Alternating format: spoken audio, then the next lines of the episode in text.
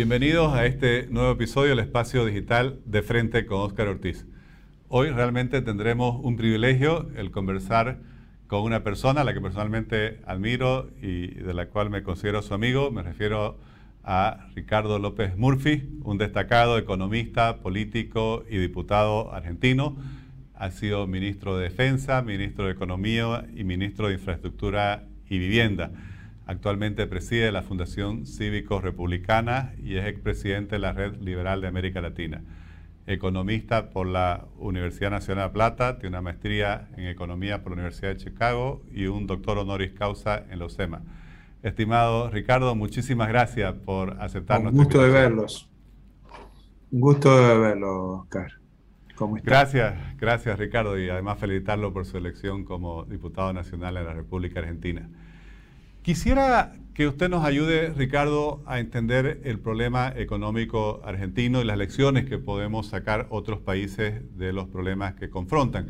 Primero, no sé si usted vio eh, un artículo que salió en el periódico El País de España que hablaba sobre lo que ellos llamaban Argentina la crisis eterna. ¿Por qué tiene tan recurrentemente estos problemas económicos la República Argentina, siendo un país con tanta riqueza productiva, con un capital humano eh, realmente muy valioso y con una cultura exportadora que, lleva décadas.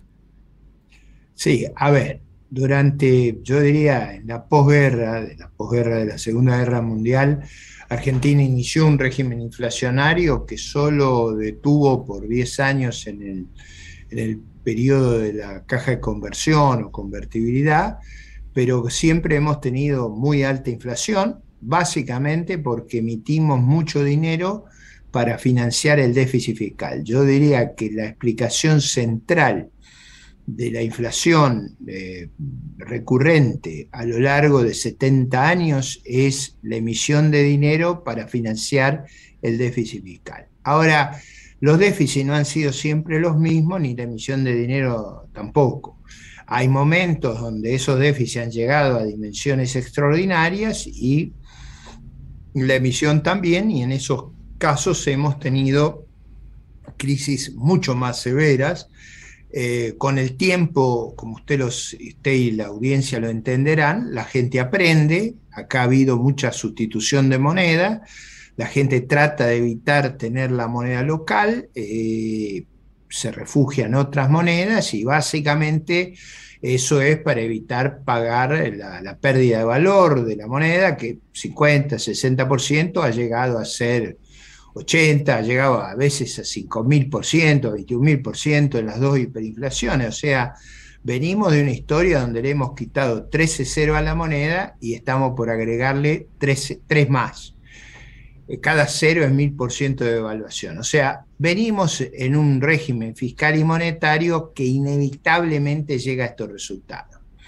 Ahora, yo agregaría ese problema que en los últimos 12 años hemos expandido el gasto público a un nivel extraordinario y ese sobregasto pasamos de prácticamente poquito menos de 30 puntos del producto a algo así como 46, 47 puntos del producto, ese sobregasto ya no es financiable, ni con inflación, ni con impuestos, ni con deuda. Es decir, ese sobregasto está, digamos, inhibiendo, eh, esterilizando los esfuerzos de la sociedad civil y el sector privado porque con impuestos extraordinarios es muy difícil reinvertir y con estas violentas confiscaciones que lleva la necesidad de enfrentar eh, las catástrofes del sector público, eso finalmente deviene en algún ajuste extraordinario. Cada tanto, cuando nos fallan los precios internacionales o se nos cierran los mercados de capital o se nos acaba el acceso a un gas más o menos razonable, ahí tenemos una crisis y, eso ocurre con alguna recurrencia, por supuesto dependemos mucho de los precios de las commodities y de nuestros vecinos, básicamente Brasil. O sea, si Brasil está próspero y los precios de las commodities son muy altos, la Argentina tiene rentas como para convivir con los problemas. Si Brasil no, no crece y las commodities no solo tienen precios altos, sino el clima no acompaña, ahí tenemos un problema serio. A todas estas dificultades, en los dos últimos años se ha agregado un descontrol monetario y fiscal como nunca habíamos tenido en materia de déficit y de, digamos, de, desorden eh, monetario, y bueno, eso se traduce no solo en altísimas tasas de interés, sino en la pérdida de reservas internacionales. Nos hemos quedado prácticamente sin reservas y por eso es casi inevitable el auxilio de los organismos multilaterales de crédito y del Club de París. ¿Y cuál sería su diagnóstico, eh, no solo sobre la situación actual, sino sobre la perspectiva, por ejemplo, para los próximos dos años que quedan de la gestión del presidente Fernández? Eh, dado que a pesar de todos los anuncios que ha venido haciendo, igual la inflación ha seguido subiendo a niveles casi únicos en el mundo, a excepción de algunos países como Venezuela, ¿no? Bueno, es que tenemos un déficit enorme. Usted no se olvide que además del déficit del gobierno y de las empresas públicas, tenemos el déficit del Banco Central. Esto es, el Banco Central se ha endeudado enormemente con los bancos para prestarle a el tesoro. Entonces usted tiene prácticamente toda la capacidad de préstamo de los bancos dedicadas a eh, cubrir al, tesoro de la nación. Usted inhibe prácticamente el funcionamiento del sector privado. Más del 60% está dedicado a eh, abastecer al tesoro. Y eso es una de las incógnitas del del programa que se ha llegado a un primario entendimiento con los organismos multilaterales, porque eh, ese déficit del Banco Central eh, no se cuenta habitualmente, pero en la Argentina es un número muy grande. O sea, básicamente es inflación, pérdida de reserva, eh, default de la deuda, y bueno, ya ahí se le acaban los márgenes y algo tiene que hacer.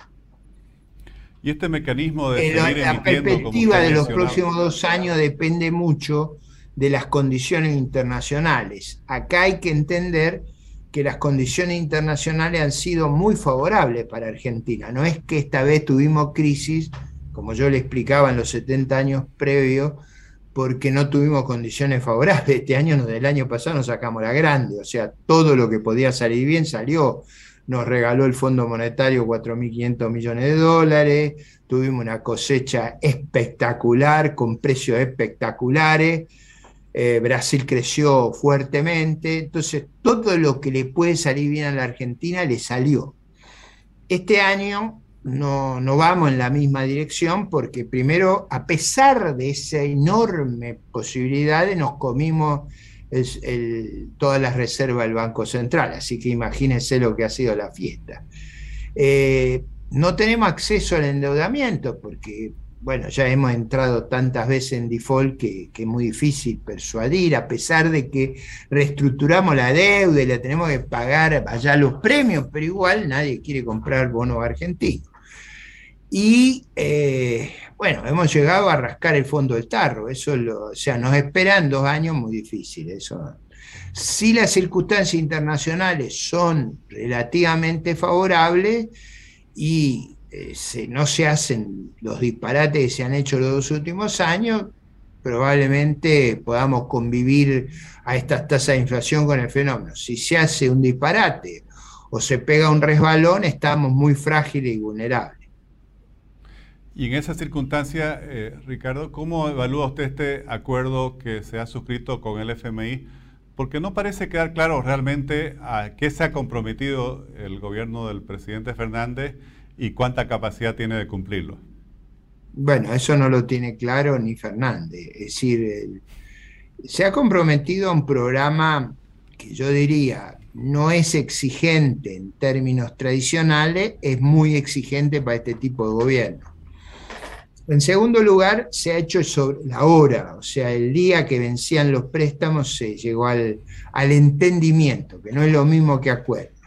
Con ese entendimiento se va a escribir el acuerdo porque el otro vencimiento que tenemos, que a usted le parezca mentira, acá cada vencimiento para nosotros es el fin del mundo. El vencimiento ocurre en la última decena de marzo y ahí hay que llegar con un acuerdo perfectamente hecho donde se clarifiquen estas cuestiones que usted menciona, pero básicamente el programa eh, le pide que reduzca el déficit a, a cuatro puntos del producto y que reduzca el financiamiento monetario del déficit del tesoro a uno.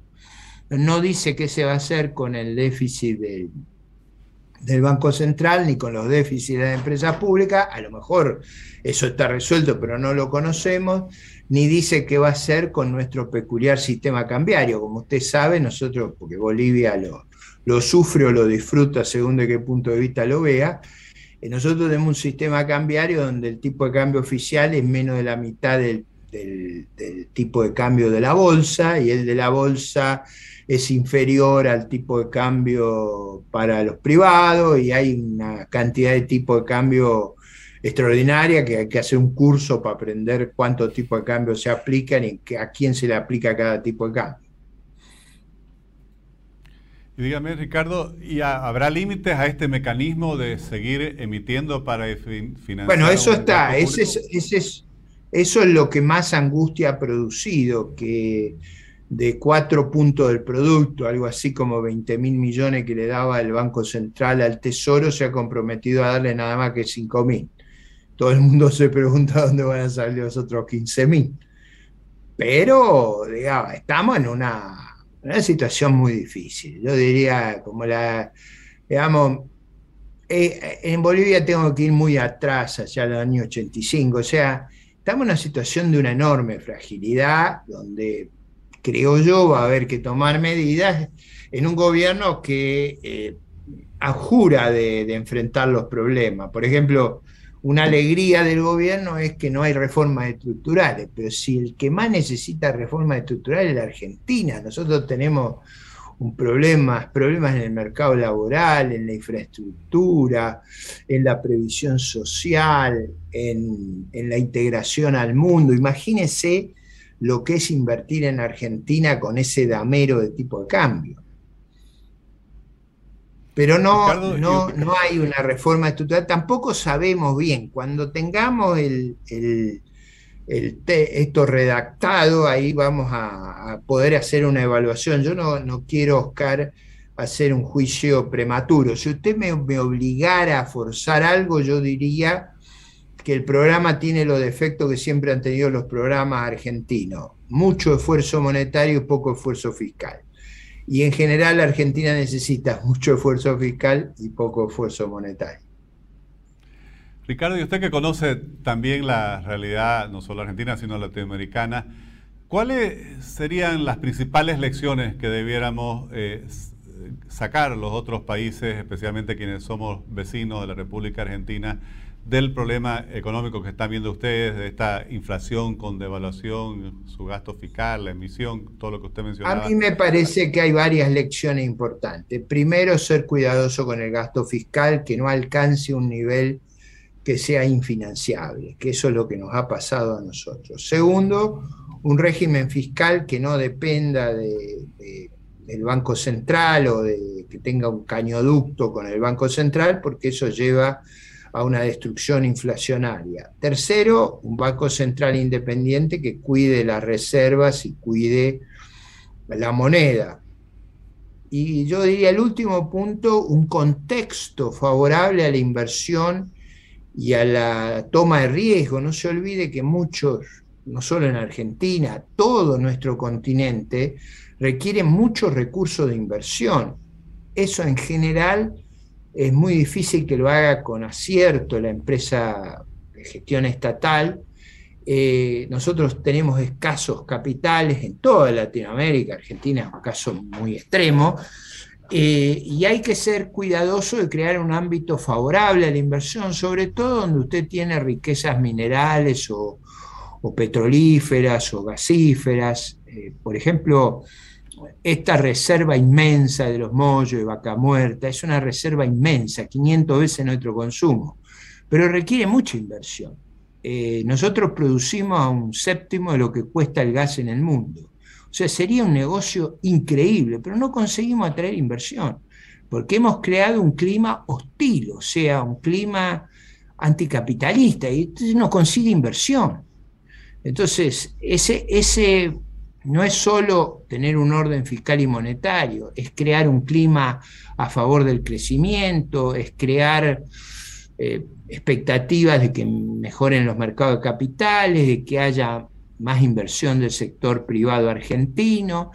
En general, nosotros no tenemos grandes empresas, tenemos pequeñas y medianas que abastecen a grandes empresas.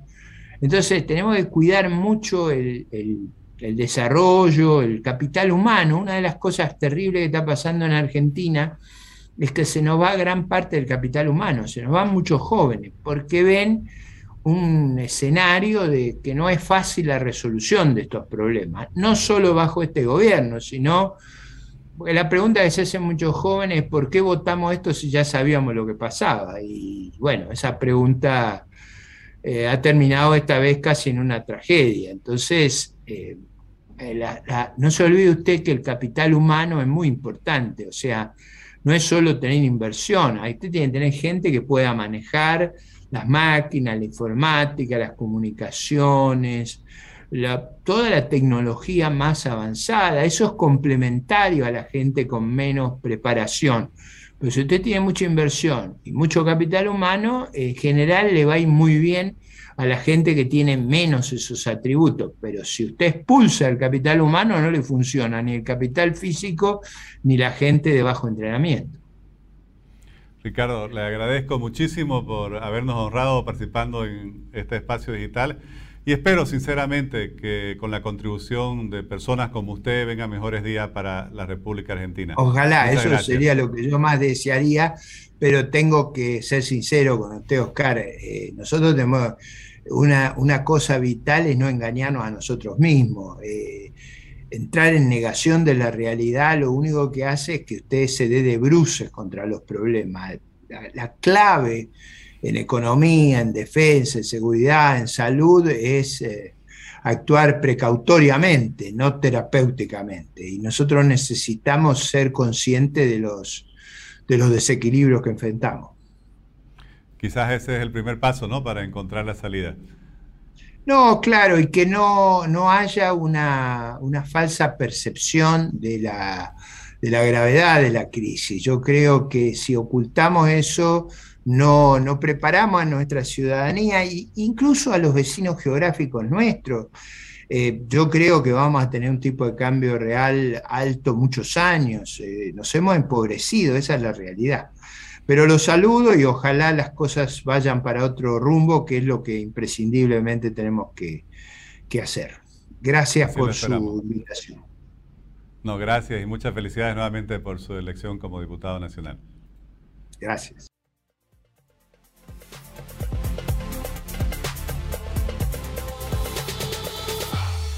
Ricardo López Murphy eh, nos describe con el conocimiento que él tiene tanto de la economía argentina como de la economía latinoamericana. Eh, bueno, por un lado, todos los errores que se han cometido, especialmente cómo termina al final del día siempre esa combinación eh, de altos déficits públicos eh, financiados con emisión y cada vez mayor endeudamiento, como también los daños que ocasionan las políticas que ahuyentan las inversiones que tanto necesitamos en nuestros países y cómo un país con tanto potencial, y no solo con tanto potencial, con tanta producción y con tanta cultura de exportación, además de bienes renovables, como es la Argentina, igual cuando hay esos eh, gastos públicos insostenibles, terminan cayendo en estos problemas económicos tan graves y que no solo causan tanto daño, como por ejemplo ese daño irreparable de perder a su talento humano porque los jóvenes buscan cómo emigrar, sino también que cuestan tanto salir de ellos. Les agradezco por habernos acompañado en este nuevo episodio del Espacio Digital de Frente Óscar Ortiz, donde hemos tenido un invitado tan destacado. Muchas gracias.